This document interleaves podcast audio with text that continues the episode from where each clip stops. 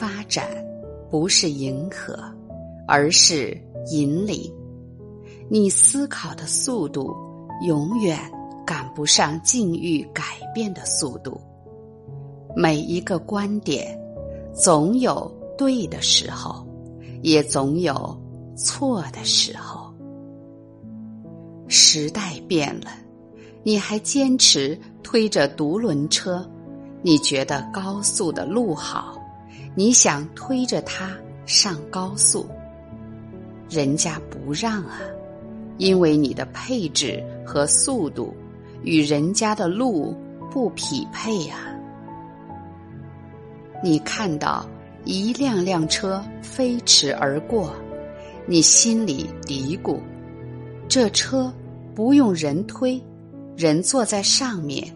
它就嗖嗖的跑，这车是成精了吗？是疯了吗？百思不得其解啊！你推着独轮车，依旧在蜿蜒小路上颠颠的跑，而那疯了的车在高速上早已在你视野之外了。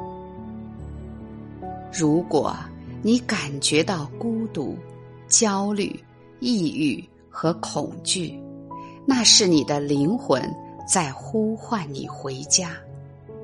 你离开家太久太久了，越走越远，越走越偏。那声声呼唤，那盼归的心，你可否听到？在地球上。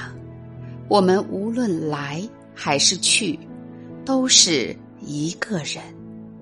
在路途中，会遇到不同的人，陪着我们走一段。但这只是从物质层面上看到的，从精神层面，那些人都是我们自己的意识创造出来的角色而已，他们。并不存在，所以回家的路上，无论怎样走，关注到自己的脚步就好。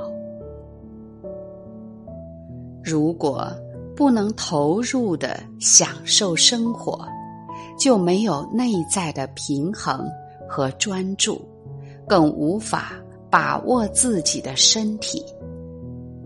带着这样的条件去探索未知，很难感受到奋斗的乐趣所在，对自己是一种折磨和伤害。